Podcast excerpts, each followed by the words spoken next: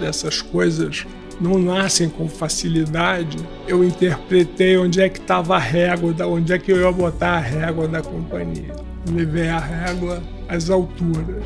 Nossa régua está no nível mais alto, porque nós queremos ser a melhor companhia em qualidade no mundo, como fomos em 2020 as adversidades da vida, os desafios, as armadilhas, tudo isso que nos faz ser quem nós somos hoje. Pega papel e caneta que esse episódio está recheado de lições. Esse podcast é um oferecimento da BMW. Viva seus sonhos com o novo BMW X1. Visite uma concessionária autorizada BMW e conheça. Esse é o podcast Lugar de Potência. Lições de carreira e liderança com o maior headhunter do Brasil. Afinal, tem 1,94m. Vambora? O meu convidado de hoje é um dos maiores nomes do mundo empresarial brasileiro. Ele é conhecido por transformar as empresas em que trabalha em grandes modelos de negócio. Foi ele que trouxe a Zara para o Brasil e foi escolhido como o primeiro presidente executivo da Azul Linhas Aéreas aqui no Brasil também. Ele é CEO desde os 27 anos ele também trabalhou em outras grandes marcas como Mesbla, Pão de Açúcar, Richard. Em 2011, ainda quando presidia Azul, ele sofreu um acidente a cavalo e perdeu os movimentos dos braços e das pernas. Junto com as mudanças que a paralisia trouxe para sua vida pessoal, ele teve que se reinventar para prosseguir com a sua carreira profissional. Durante a sua recuperação, ele passou a atuar como palestrante, mentor e investidor, e agora em maio ele lançou um livro que eu estou com eles aqui em mãos, o Focado em Pessoas, meu legado legado azul em gestão e liderança agora. Muito bacana mesmo. Seja bem-vindo, Pedro Janot. Que honra ter você aqui no lugar de potência. Pois é, Baza. Potência é comigo mesmo. Vamos embora. e Pedro, vamos começar dessa potência do início. Você nasceu no Rio de Janeiro, Ainda garoto, você foi campeão brasileiro juvenil de vela na classe laser. Conta um pouquinho pra gente sobre a tua criação e as referências que você teve aí dos seus pais. É, as referências do, dos meus pais. Minha mãe morreu muito cedo, quando eu, eu tinha 10 anos. E a referência do meu pai foi o estoicismo. O estoicismo, ou seja, é, viver com pouco, era uma coisa muito dele e baseado mesmo em filosofia. E cuidar dos miúdos, das pessoas, dos menores da, de uma companhia, porque a primeira companhia dele foi uma construtora. E ele andava com os peões de obra dentro da Kombi. Então ele, ele tinha a facilidade de chegar num botequim junto comigo, pedir uma coca pura. Ó, oh, ô fulano, tudo bem, Manuel? Tudo bom? Uma coca aqui pro garotão. Né? Então essa, essa facilidade foi, ah, foram as coisas principais que meu pai trouxe e um padrinho meu que faleceu agora, o Mauro, Mauro Barcelos. O Mauro é padrinho mesmo, né? eu, irmão de minha mãe, ele era o outro pai que enquanto eu tinha um, um estoico dentro de casa, eu tinha do outro lado um advogado que se lançava nas coisas e deu algumas evidências para mim que muito jovem, vou dar um exemplo rápido, me deu e me emprestou o Puma dele, estou falando em 70, 78, não, 75, com 15 anos, me emprestou o Puma para passar o fim de semana com o Puma. Me deu a chave e falou: Pô, tio, é, vai. é como se um tio emprestasse para um sobrinho um Porsche uhum. qualquer, um carro, um carro desse, desse naipe nos dias de hoje. Então essas são as referências de pai e parente, que padrinho é uhum. de fato pai, segundo pai. E depois a grande experiência que eu reputo que influenciou toda a minha carreira foi uh, esses dois campeonatos, que foram dois campeonatos um em, o primeiro foi em 75 e o segundo em 76, júnior. Era que você, quando, tá, quando você está num ambiente de competição dentro d'água, você tem que ser ao, ao mesmo tempo, você tem que entender das marés, das correntes, comprimento de onda, é, espaçamento entre uma onda e outra, se a água está limpa, ou seja, é, se é uma água oxigenada que está chegando do mar ou uma água suja que está saindo da baía. E, além de se preocupar, o vento, a direção do vento, as oscilações nessa direção, em que lugar ele muda, em que lugar ele não muda.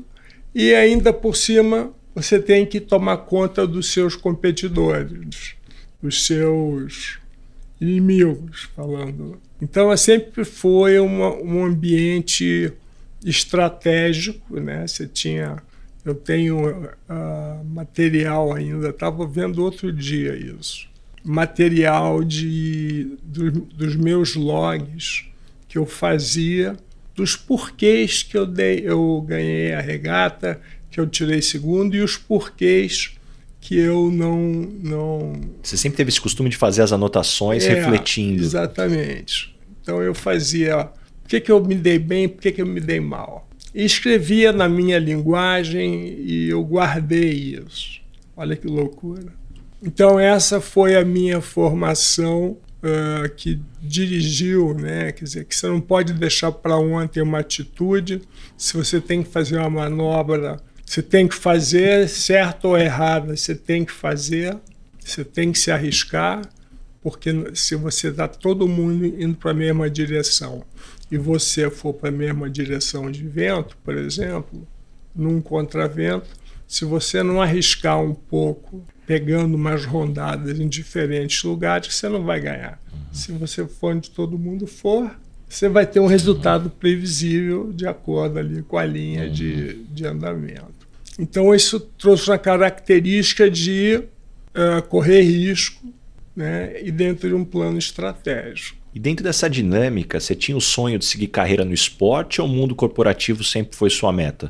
Eu tinha já com 16 anos um sonho de seguir a carreira no esporte, porque apesar de eu não ter, eu tive o meu ápice uh, aos 15, 16 anos, mas aos 17 eu, fui, eu dei um passo errado, comprei um, um barco de uma classe diferente e era o, barco era um pau velho que era difícil, não tinha dinheiro para manter um pau velho funcionando, muito menos trocar.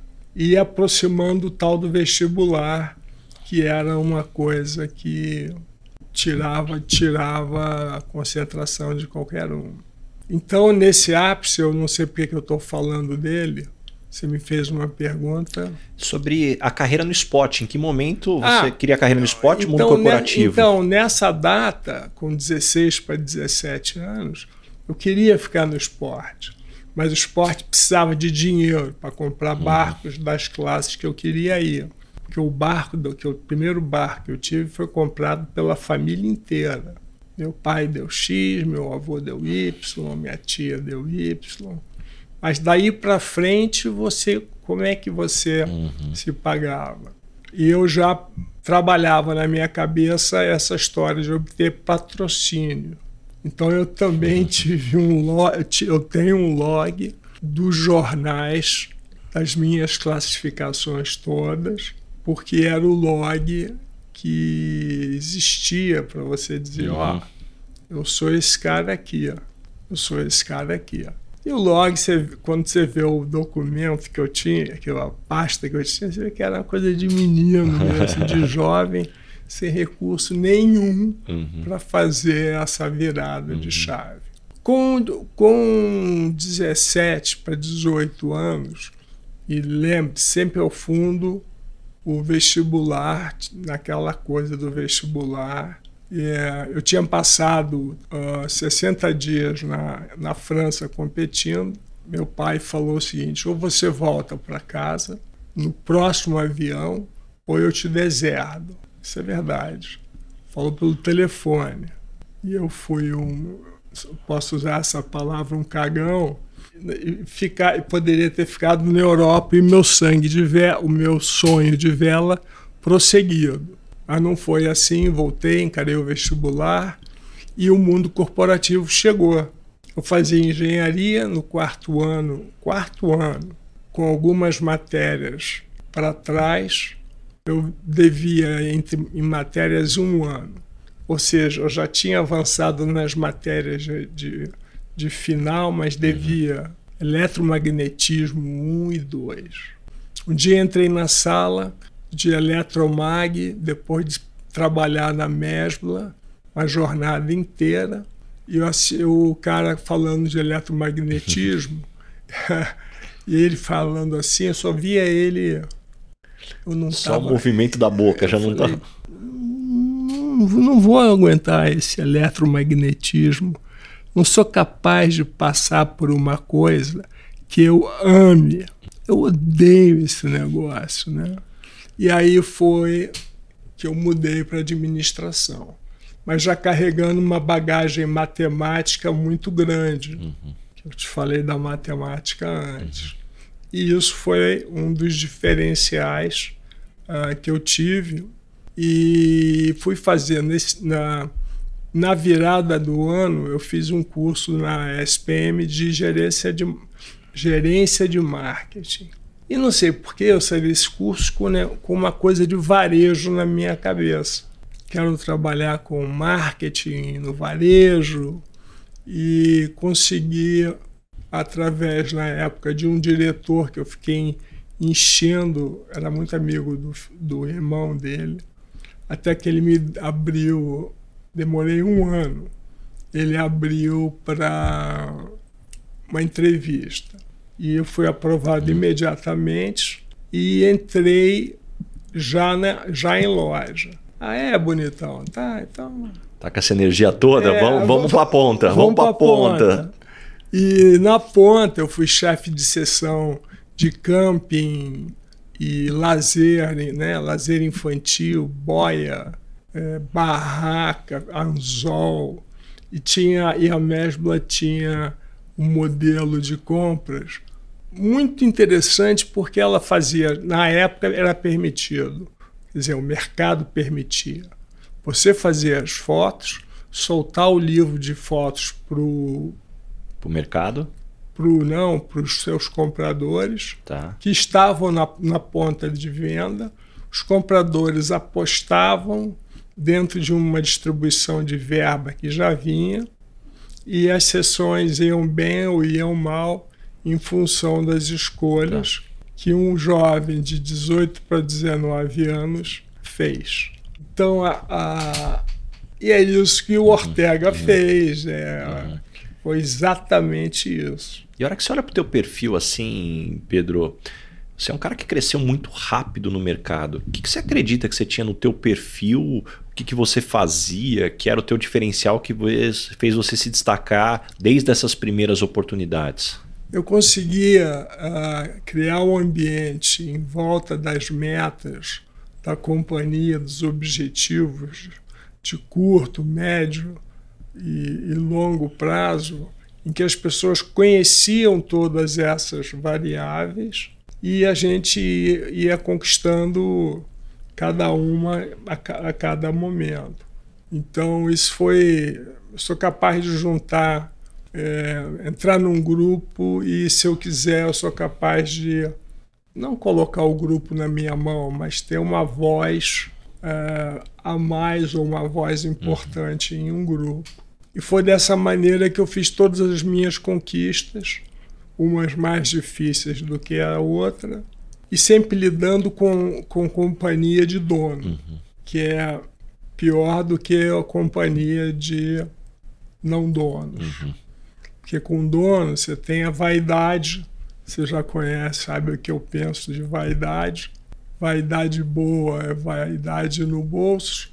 O Bernardinho, numa palestra que eu tive com ele, ele falou: no bolso e o bolso tem que estar tá furado, tem que estar, tá, ou seja, a vaidade tem que estar tá no chão.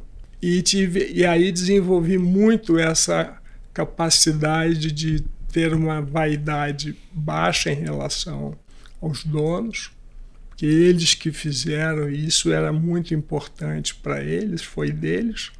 Como eu construí essa carreira de vela numa fase pequenininha, mas eu era muito importante no que eu fazia, então estava uhum. valendo. E comecei, depois de passar pela formação de Mesbla e Americanas, que eu vou dizer para você que foi o período de aprendizado, período de aprendizado, eu fui para a Richards uhum. desenvolver a área de compras da Richards. Uhum. E você me perguntou, então, a primeira coisa é fazer com que as pessoas fiquem em torno de mim. E a segunda coisa foi me jogar como se fosse meu o empreendimento. Então, um gerente de compras de 27 anos, 27 anos, recebendo uma, uma, uma companhia que precisava comprar melhor para ter um crescimento. Tudo que se comprava e fabricava na época não chegava à loja. Por um milhão de. uma loucura, um milhão de coisas. E imediatamente eu botei a mão na massa, mexi na área de extraver a ida de mercadoria para a loja, tinha lá um critério qualquer, uh, destravei a mercadoria chegando na loja e indo para o ponto de venda e destravei a análise dessa, dessa coisa toda. E um ano e meio depois eu era o diretor-geral de, de fato e logo depois eu fui o CEO de direito. Mas essa fome, é, eu estou te dando algumas palavras-chave que eu tinha, tinha fome de trazer resultados para a companhia. Para você que é meu ouvinte aqui, não perca o meu livro Lugar de Potência, uma compilação de lições de carreira e liderança de mais de 10 mil entrevistas, cafés e reuniões durante toda essa minha carreira de 15 anos como Headhunter. Você encontra o link para o meu livro na descrição do episódio e no link da minha bio, no arroba Rick Bazaga. Você falou de trabalhar com, com donos. Você foi escolhido para ser o primeiro CEO da Zara aqui no Brasil. Quais foram os principais desafios e aprendizados ao introduzir aí essa, essa marca no novo mercado aqui no Brasil? Essa história é uma história super curiosa que o perfil, quem, quem me fez o Hunter foi a Russell Reynolds com a Fátima Zorzato e eles queriam um cara que tivesse feito já startups na vida, trabalhado como CEO em outras empresas para poder essa companhia entrar no Brasil. E eu lá no Rio de Janeiro, com meu jeitão carioca muito mais acentuado do que hoje, adiei a vinda para São Paulo, porque a última coisa que eu queria fazer na minha vida era viver em São Paulo.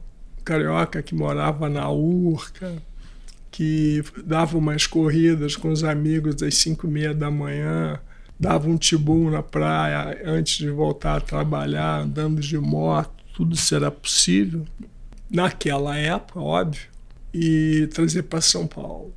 E a conversa foi ficando boa, eu fui ficando como finalista, fui, fui contratado e a Fátima me falou: Pedro, você vai para a Espanha Uh, eles querem que você vá para a Espanha no dia 27 de novembro.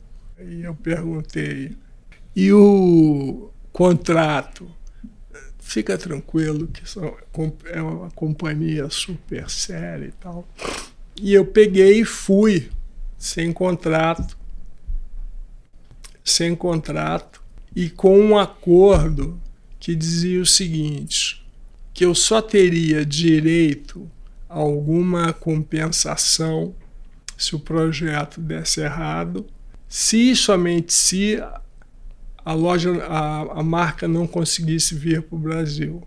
Aí eles me davam um, bônus espetacular. No meio do caminho, eles, Brasil, como sempre, numa situação. Naquela época, andava mais para Argentina do que para Brasil. Eles decidiram não vir para o Brasil e eu, no meio de um treinamento com um diretor de recursos humanos, é, com lágrima nos olhos, dando a notícia que eu não iria para o Brasil, que a Zara não iria para o Brasil, e não iria por culpa deles. E falou: Mas eu tenho a Venezuela como uma opção. Se a gente pode ter um país é, com, com um diretor-geral, por que, que eu não posso ter um diretor-geral sem país? Eu falei, e essa pergunta me fez, foi feita, eu olhei para ele, contei até cinco e falei: eu quero ficar no grupo. Foi uma das decisões mais dramáticas, porque eu tinha acabado de comprar um apartamento no Rio de Janeiro, família crescendo, a confusão, desafio. Você precisava do dinheiro do mês a mês para poder enfrentar as contas e entrei na companhia. Essa entrada de, na companhia, a companhia era absolutamente. Eu estou olhando um pouco para o infinito, porque eu estou tentando. Ela era uma companhia de dono que estava em plena transformação, uh, em crescimento, ou seja, era uma companhia que lucrava muito, vendia muito, tinha encontrado a formuleta dela de fazer. Uhum e trabalhei com o dono, com a Mancio Ortega uhum. diretamente, que foi uma coisa muito interessante e difícil ao mesmo tempo. Mas para encurtar a conversa, o Amâncio Ortega chegava, chegava na, na companhia cada trimestre e ele dava para cada diretor-geral do país, uh, ele dava um tempo para conversar, porque os europeus estavam sempre lá, né? Mas nós não estávamos, é, os sul-americanos não estavam lá sempre. E aí ele vinha para você e falava, Ortega, eu tô com muita dificuldade na tradução de cor das roupas europeias para o Brasil. A nossa gente não está conseguindo fazer. Então, as, é, ou seja, que eram as compradoras, que eram as estilistas, que é um, um animal especial, né? os buyers e os stylists.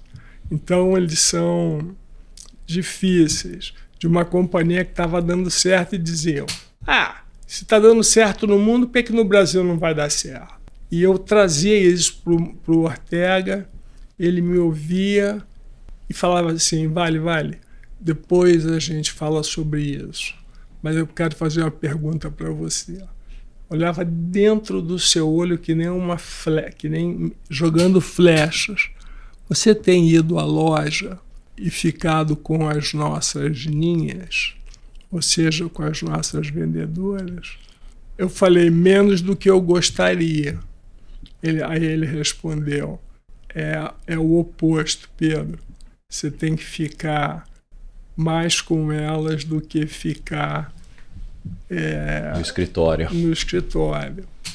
E aquilo já bateu num cara que tinha uma, uma capacidade de liderança muito grande, de empatia muito grande, e marcou mais forte que o líder que faz a gestão pelo exemplo tem muita força e conhece muito a companhia. Você estando num ponto onde as coisas acontecem, você analisando os pontos que o cliente toca na companhia, e agora estou falando qualquer companhia digital ou física, aonde ele toca, tem, tem que ter excelência nesse ponto. Então, isso aconteceu e eu me perdi. Hum. E, e, os principais desafios e aprendizados que aí eu introduzi a marca aqui no Brasil? É, esse, essa introdução da marca foi muito complicada. Primeiro que a roupa não, é, não apetecia ao brasileiro. Fiz três fins de ano com roupa negra na loja, porque na Europa, quando você faz, você fala de Natal e Réveillon, todo mundo está na casa dos amigos, em festas, e todo mundo veste negro porque está fazendo frio. E eles me mandavam, apesar da gente mostrar, fazer álbuns de fotos, eles mostravam que. Imagina você mandar Copacabana, na época com um milhão de pessoas, todo mundo de branco, e eles mesmo assim mandarem roupa negra. Ou seja, era uma prepotência muito grande deles, do grupo de compra e de estilo, e uma, uma luta quase que sanguinária da gestão Brasil contra a gestão Europa, porque as era, uma, era e não tinha intermediador. O Ortega tem uma coisa. O sangue espanhol, né? Forte ali. Não, não. Sangue espanhol com pragmatismo do pessoal da, daquela região, que agora está fugindo o meu nome, pragmatismo dos galegos, que são dos celtas, né? Eles vêm uhum. formados pelos celtas. Ô Pedro, e aí um ponto que eu quero puxar, puxa, para mim fica muito claro a tua experiência no Brasil, depois trazendo uma, uma marca que tinha muito sucesso em outros lugares do mundo, o desafio de tropicalização. É, já que a gente está falando de varejo, como é que você enxerga a evolução do varejo no Brasil, do início da tua carreira até os dias de hoje? Quais foram as principais transformações que, na tua opinião, fizeram a gente chegar e ser o que nós somos hoje como varejo aqui no Brasil? Bom, uh, primeiro, no Rio de Janeiro, na década de 70 barra 80, nós tivemos grandes nomes do design de da Company, eh, a Nick Bobó, entre outras. Tinha muito talento no Rio de Janeiro para roupa para carioca. E era uma roupa muito bonita. Então, o Rio de Janeiro, naquela época, era um charme absoluto e São Paulo começava os seus shoppings. Uh, Barra Shopping. Barra Shopping já tinha uma história de sucesso. E começou aqui uh, Morumbi, uhum. que foi uma, uma das primeiras lojas do grupo Multiplan. E o evento Shopping Center trouxe uma nova dinâmica para o varejo nacional. Da minha época para cá, é, eu acho que o varejo mudou muito pouco. Ou seja, ela teve um momento antes Zara e depois de Zara. A C, a C Zara e DC. DZ, né? Uhum. A Z e DZ. Quando a Zara chegou, foi um sacode, né? As boutiques correram para cima no preço, os grandes magazines ficaram uh, onde eles estavam com, aquela, com uma roupa com, super comum e entrou entre as duas uma marca que trazia qualidade, preço, qualidade relativa ao preço, valor, né? portanto falo de valor, mas um, com um desafio muito grande de se tornar conhecida. Então, uh, então vou decompor o varejo depois da Zara, DZ. Né? Depois da Zara, houve uma revolução fantástica na iluminação, houve uma capacitação de algumas empresas uh, ao longo dessas décadas, que só agora elas realmente estão fazendo sucesso com, com um peso muito forte, que o exemplo é o Grupo Soma. E o resto eu acho que ficou muito pastoso, todo mundo tem a mesma coisa. Ah, tem o caso da, dessa rede, dessa blusa da reserva, que foi um caso brilhante, que teve um trabalho comportamental para depois ter um, um trabalho em produto. Então eu acho que o varejo, depois da Zara, é, ficou todo ficou claro e tal mas eu acho que ele não teve uma evolução. Estou falando do varejo de moda. Uhum. Não teve uma evolução. E recentemente, estou falando a coisa de cinco anos para cá, eu tenho ido consistente no, no, nas lojas com um dinheiro na mão. É uma técnica que eu usava de botar um dinheiro fictício no bolso. Imagina você ir para o shopping com 15 pau no bolso em dinheiro e eu ia com esse dinheiro fictício e comprava o que eu gostava. E eu passei por vários shopping centers uh, com muito pouco impacto emocional de uma peça linda, maravilhosa na vitrine que me fizesse parar e uma loja pouco atraente que me fizesse entrar. Então eu tenho essa eu tenho essa uhum. essa história para uhum. contar do varejo. E dentro dessa dinâmica, Pedro, já que a gente está falando de inovação, quando você assumiu a Azul, uma empresa de um setor completamente diferente do que você estava acostumado, como foi o processo para trazer tanta inovação para o mercado? Eu vou pontuar uma coisa que naquela época eu estava já com 47 anos, já com muita experiência, e estava apoiado por um cara na área de marketing que era o Panda Betting, filho do Joemir, e hoje é um dos caras mais geniais que eu conhecia. Nós conversando, é, definimos assim, porra, temos que ter o sonho. Falei, porra, quem não sonha não é capaz de fazer coisas impossíveis. O cara quer comprar uma Mercedes. Você pode crer que ele vai fazer todo o esforço e cada nanosegundo que ele passa da, da vida dele, está cuidando do trabalho, mas se ele viu a mensagem de peça barata para Mercedes, ele fala: aqui eu vou poder fazer a manutenção. Então, você, quando sonha, tudo que você passa, tudo que passa por você, você captura para o seu sonho. E conseguimos fazer, através da, do sonho, valores e, e ritos criar uma cultura fortíssima, uma cultura que as pessoas é, na época nos davam primeiro a NPS da companhia, nos dava 70 e tantos por cento de, de índice NPS. E hoje anda por aí também. Então foi essa grande transformação, mais a liderança pelo exemplo, mais trabalhar muito próximo aos miúdos. Então, uma coisa é que David, é, David Neilman, né, o, o fundador da Azul, quem teve ideia do projeto Azul, ele, para você ver quem era ele, nós estávamos numa hora em Viracopos, os desafios eram enormes, desde, desde o governo, até Infraero, um caos.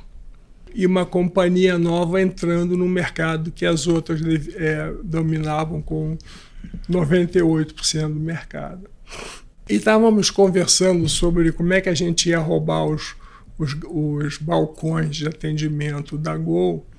E passa por mim uma senhora, estavam conversando, não estava com a palavra, estava prestando atenção à palavra de alguém e passa pelas nossas costas uma senhora que estava fazendo talvez o primeiro voo dela na Azul.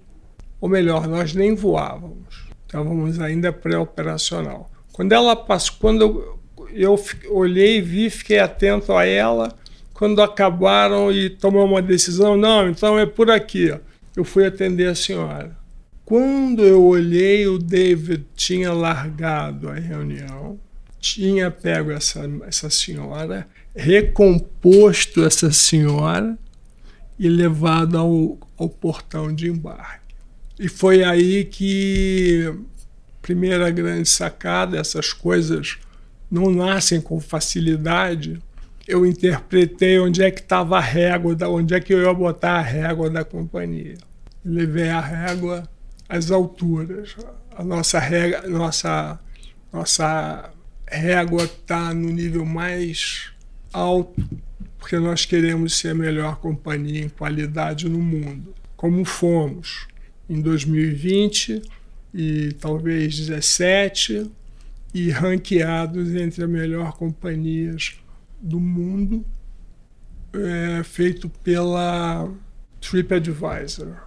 E foi do nosso jeito, dando dando para o cliente o que ele quer.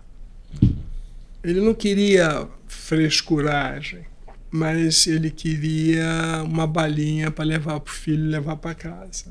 Uhum. Ele queria oferecer uma batatinha frita para o cliente comer a bordo e tomar uma Coca-Colinha, ficar com o estômago tranquilinho criamos uma, uma chamada de pode comer o que quiser e quanto quiser. Claro, né? no começo foi uma loucura, que as pessoas levavam para casa, a gente sabia os voos do Nordeste, principalmente as pessoas não tinham nenhum problema de raspar os cestos, pediam, a gente dava, e depois essa coisa foi tomando um. A tarifa foi, foi aumentando e foi expurgando alguns. Mas o fato é que todo esse trabalho que nós fizemos dobrou o mercado brasileiro. 50 milhões de CPFs voavam em, em 2008 e hoje voam 100 milhões de CPFs, sem que o Brasil tenha dado nenhum salto de crescimento. Uhum. E, teve uma, e teve, além dessas passagens que eu te contei, na formulação dos valores, tinha uma coisa que eles colocaram: paixão. Temos paixão pela aviação. Fui para casa com aquilo, falei. Hum, tem alguma coisa nesses valores que não está batendo. E quando cheguei lá, eu falei: não, nós não temos paixão pela aviação. Nós não temos paixão por um cilindro de alumínio que tem 40 mil quilos de combustível lá dentro e, uma, e, e altamente inflamável. Nós temos paixão pelo cliente. Mudei na Azul a palavra passageiros para clientes. E isso mudou completamente a percepção de valor dentro das pessoas. Então, nós falávamos de clientes desde o primeiro dia uhum. Com os nossos colaboradores. Esse podcast tem um oferecimento de Michael Page, líder em recrutamento e seleção de executivos no Brasil e América Latina. Pedro, qual era teu modelo mental de diagnóstico e criação de um plano quando você chegava, no, seja numa nova empresa ou num novo setor? Como você se preparava para fazer esse diagnóstico e depois colocar um plano? O, essas empresas elas vinham praticamente com uma DRE, um plano de curto prazo para entrar ou sair, ou seja, 235 milhões de dólares e em aviação não é nada. O modelo mental que eu tinha era o seguinte: fazer um mapeamento do mercado, que mercado é esse, que cliente é esse que eu vou atingir, focava, é, deixava isso muito bem focado e esse modelo ele ia sendo desenhado. Ah, como havia muita incerteza e há muita incerteza no Brasil, você fazia planejamentos de curto prazo e ajustava ele na metade do ano, o ano seguinte, uhum. e assim sucessivamente. Porque o Brasil é, é completamente imprevisível. A gente fazia o planejamento uh, remunerando da maneira mais agressiva possível um startup e na hora que saísse do startup tivesse no Go Alive era ter a companhia azeitada, gerando EBITDA positivo, e aí sim você consegue, em três, quatro anos, você consegue ver mais longe. Uhum. Então, uh, é isso: visão de curto prazo, definição do campo competitivo, qual é o cliente que você vai querer atender estar uhum. junto do, dos miúdos da companhia uhum. para capturar tudo que eles têm para dar, agradecendo o trabalho dessas pessoas, porque às vezes a gente chegava no aeroporto às 11 horas, quando ia entrar o segundo, o terceiro banco de, de decolagem e pousos na companhia, uh, nós passávamos pela pelos guichês e falar, agradecíamos. Isso principalmente eu e David agradecíamos pelo trabalho dessas pessoas durante aquele período. Né? Então, e a outra coisa que foi genial era tratar o cliente como o ser humano de forma indivisível. Isso é uma coisa que eu carrego lá de trás, que não tem o ser humano que está no trabalho e o ser humano que está em casa. Eles são os mesmos. Né? E com esse critério, eu entrava na companhia e, e principalmente ele foi refinado na Azul. A primeira pergunta era: Olá, Baza, tudo bom? E você, Baza, estava esperando já uma pergunta de como é que está a área de manutenção. Eu falava com você, como é que está tudo em casa? E 99% das respostas era tá tudo bem. E surgiu uma oportunidade em uma época que essa resposta está tudo bem, porque a vida é dura mesmo, porém eu estou com uma dívida que eu não, não, sei, não entendo dessa dívida. Preciso de alguém que me ajudasse. E foram surgindo, eu não sei como é que me divorcio, não sei como eu como é que eu abro uma conta no banco, cheque especial, enfim, dúvidas genéricas, jurídicas, médicas que envolviam toda a companhia, todo o dia a dia das pessoas. Que foi feito esse programa e na época por dois reais a consulta você tinha um especialista para orientar qualquer pessoa que tivesse dúvida. Então era muito curioso porque tinha alguns algumas bases que eu ia com uma frequência numa determinada época, encontrava o cara seis meses depois e ele falava, o, chefe, o chefe dos mecânicos: Ô, seu Pedro, ô, seu Pedro não, oi, Pedro, olha, minha filha se formou quer, e quer ser comissária de bordo. Chegamos lá e tal, quer dizer, chegamos lá, ou seja, a família chegou lá. Então, e teve momentos que nós tínhamos que virar a madrugada do aeroporto para ver como é que estava a sessão de manutenção. Eu estava lá, não, não mandei o CEO ir lá ver como é que estava, o que, que eles estavam precisando. Eles estavam sem, não tinha rádio, aquela conversa. Ah, eu pedi, eu pedi o rádio para o Daniel e o Daniel não me entregou até agora. Tinha.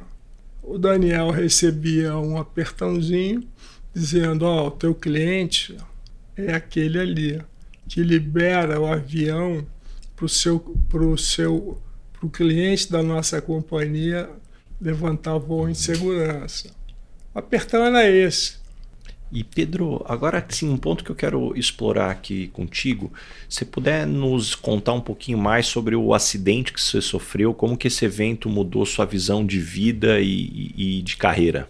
Soube há poucos meses atrás, numa consulta com meu clínico, Dr. Salim, do Sírio Libanês, e Salim me falou: Pedro, você é um fenômeno porque você sofreu um dos maiores acidentes uh, na, na, na, liturgia médica, do, do, da medicina, que destrói com qualquer pessoa, uh, porque a interrupção é muito rápida. Você estava aberto e de repente nada mexia. E, e você, são 12 anos de vida e você está aqui. Você está rindo, contando, falando, falando bobagem para gente, lançando livro, se lançando como palestrante, presidente de conselho, conselheiro, mentoring, e por aí vai. E é muito impressionante. Quando ele falou isso, eu falei: é, eu fiz aqui um. Eu, eu, em determinado momento, eu criei o quarto startup, que foi voltar à vida que seria possível e viver essa vida com a máxima intensidade. Então, isso foi uma coisa que, essa força que teve várias fases fases de depressão, fases de oscilação entre muito eufórico, pouco eufórico. Remédio, testando remédios para tirar dores específicas neuropáticas, que são dores. A sensação de ter um. A sensação que eu tinha de ter feito uma lesão na medula, ou seja, eu não tive, eu não tive um corte de medula. Esse, movimento que você está vendo aqui. Do seu braço. É, é, é a única coisa que funciona por meu comando, com várias limitações. Mas ele me deu o poder de segurar um pendrive e tocar o computador, o iPad e, isso faz fazem quatro anos que eu atingi esse esse estágio. E a evolução é muito lenta. Né? O resto não, não acontece nada. Uhum. Então, isso para mim chama-se resiliência, planejamento estratégico, usando o curto prazo como referência, porque você tinha. Você estava num, num, num, amplo.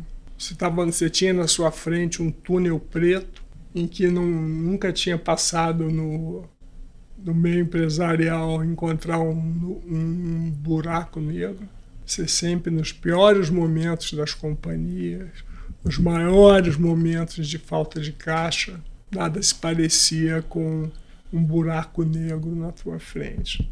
E eu fui desenvolvendo junto, transformei a minha família na minha empresa, que me ajudavam. Eu, eu tive que encantá-los de uma maneira que eles estivessem juntos de mim, me apoiando, brincando comigo, tomando as medidas sérias, etc. E isso foi, foi a primeira parte do negócio. E depois foi pegar os cuidadores, que eu tenho, até então tinha três cuidadores, só para você ter noção, dois estão comigo há 11 anos e meio. E vão lá para casa dando gargalhada contando piada, não faltam, então trocam de horário, já me conhecem, estudaram, se formaram em coisas, área de interesse deles. Então, isso é uma coisa que mostra que eu fui capaz de montar uma empresinha para me tirar do solo. E o buraco negro foi ficando menos negro e aí eu comecei a planejar um pouco para frente e agora eu não planejo mais nada. Eu vivo, eu vivo, é, fiz um, como se a vida fosse um, um novelo e falei, daqui para frente deixa rodar o novelo, vou fazer o melhor em cada momento e deixa para Maria Cândida fazer o planejamento de, de longo prazo. Eu só apenas desenrolo o novelo. Uhum. Então foi essa uma experiência muito dura. E Pedro, escutando a tua história, acho que não poderia ter melhor título para o teu livro mais recente, que é Focado em Pessoas. Qual que é a principal mensagem ou lições que você espera passar com esse livro?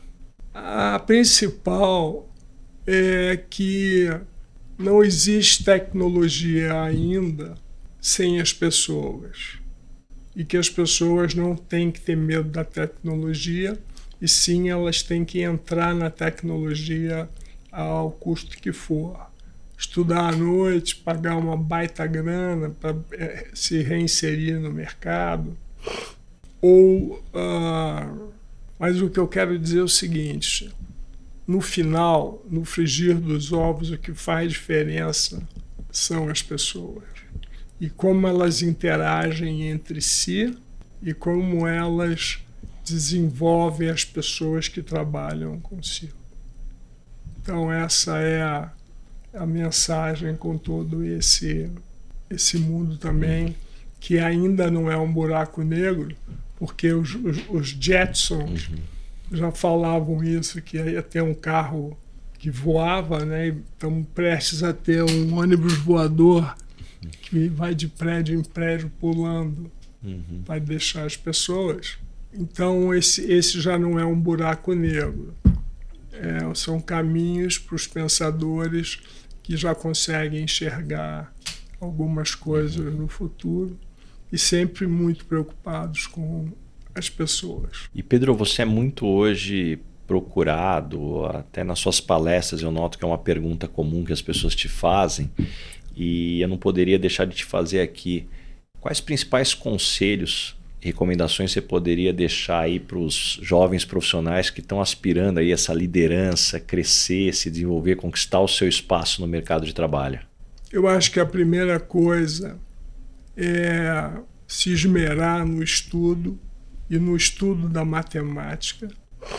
Número dois, se jogar nos, nas empresas com resiliência, sabendo que o seu propósito está alinhado com o propósito da empresa, para você não entrar numa empresa que o propósito não bate e depois você fica chateado e sai fora. No final de três anos, você trabalhou em dez empresas e nunca entregou nada. Porque eu sou um construtor de empresas e de relações. Né? Você é responsável pela estruturação de um network legal, porque foi assim que eu me movi dentro da, dos meus movimentos como, como, empresa, como executivo. Acho que essa uhum. é a principal resposta. E resiliência. Tem que entregar. Várias dessas companhias, eu fiquei nove anos na, na Richards, fiquei na, na Zara oito anos e fiquei na Azul cinco anos. Em todas essas companhias, por que tanto tempo?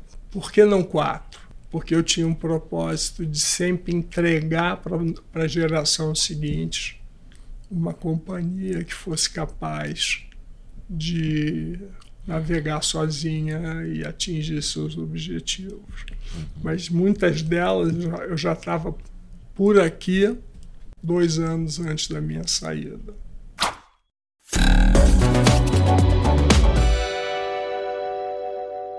E Pedro, chegamos agora no momento Headhunter. Qual é a pergunta que você sempre faz nas entrevistas para contratar alguém para o seu time?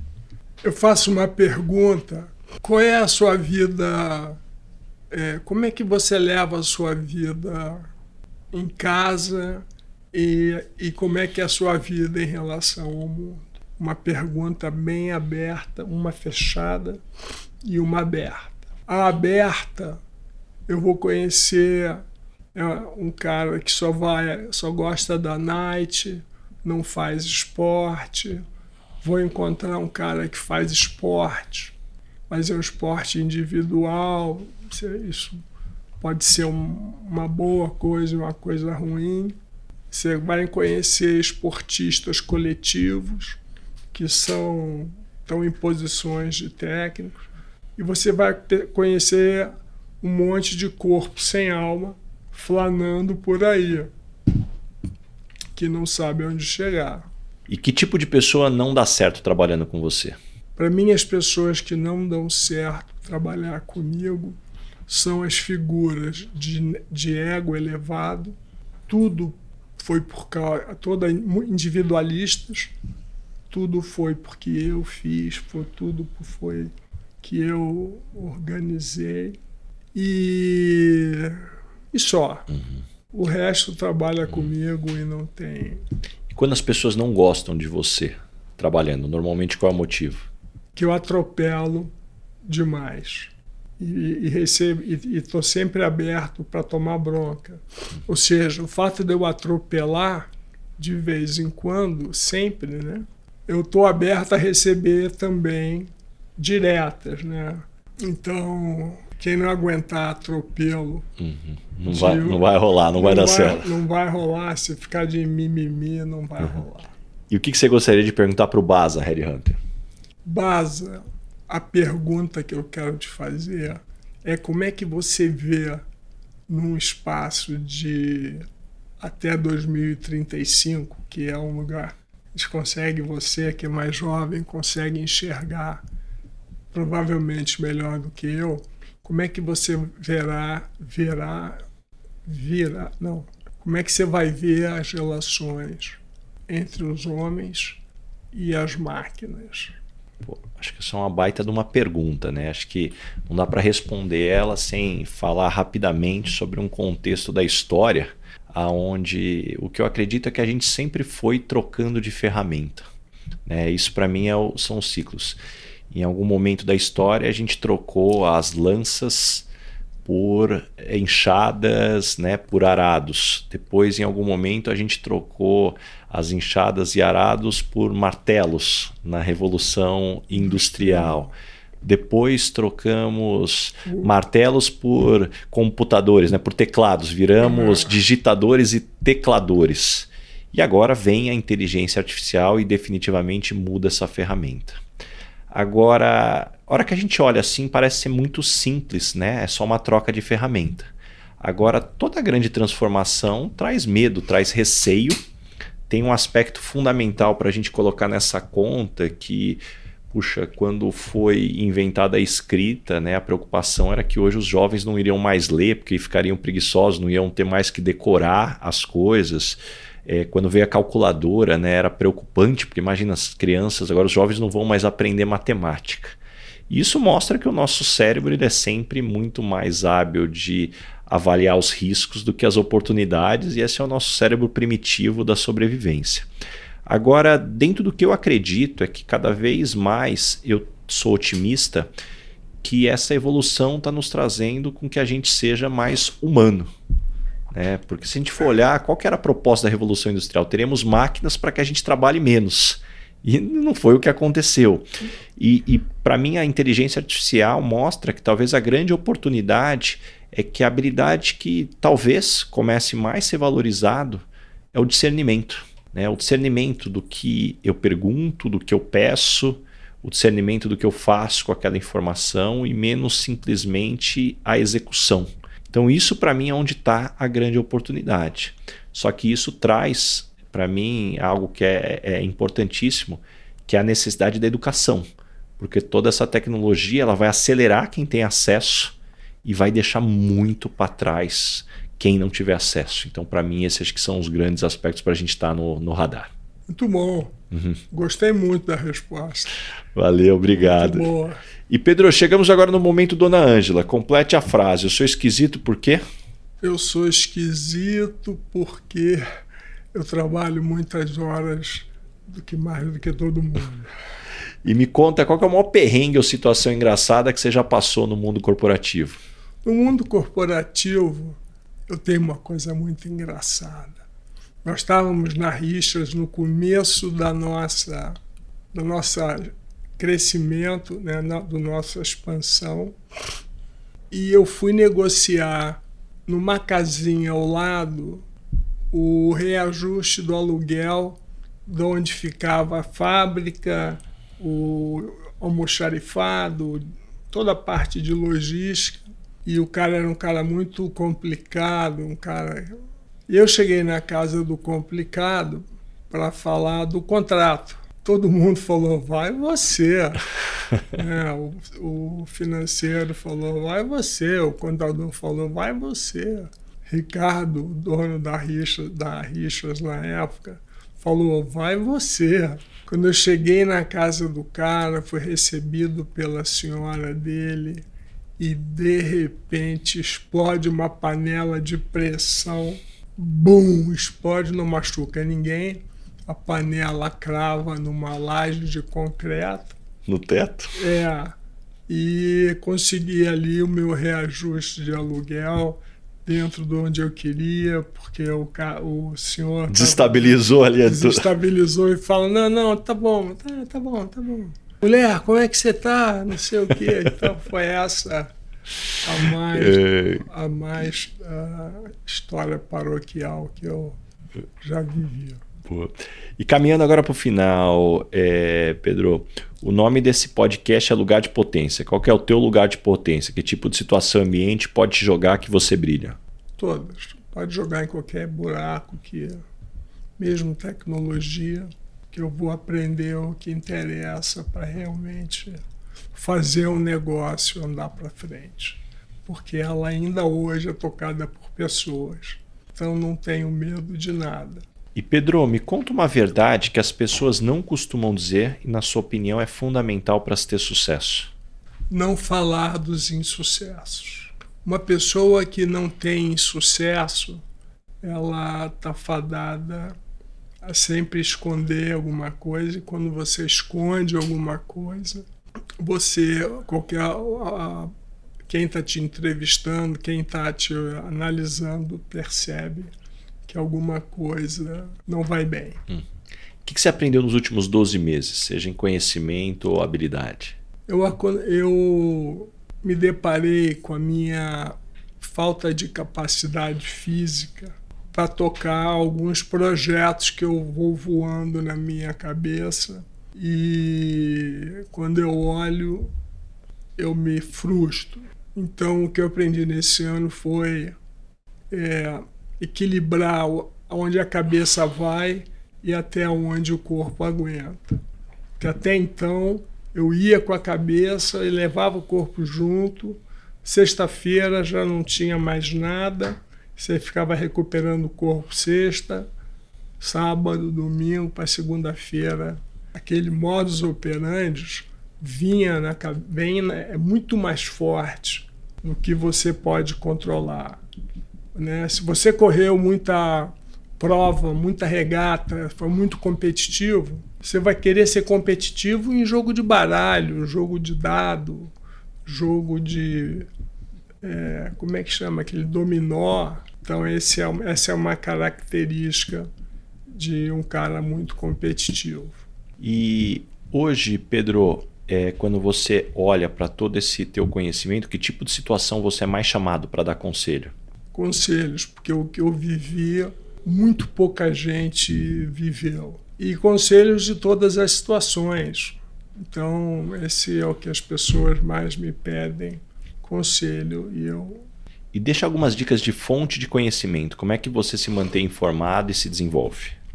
A fonte de conhecimento, você tem que enxergar tudo que está ao seu redor.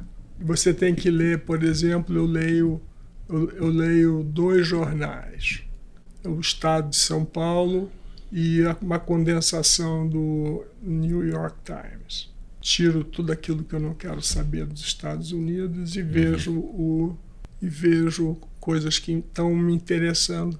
Porque sempre eu fui um caçador de tendência. Sempre fui um caçador de tendências. Para onde está indo essa turma? O pessoal agora está voltando. É, é, por exemplo, agora, bem-estar. Bem-estar, vida saudável, morar fora de São Paulo, etc. Isso eu, isso eu penso desde os 29 anos.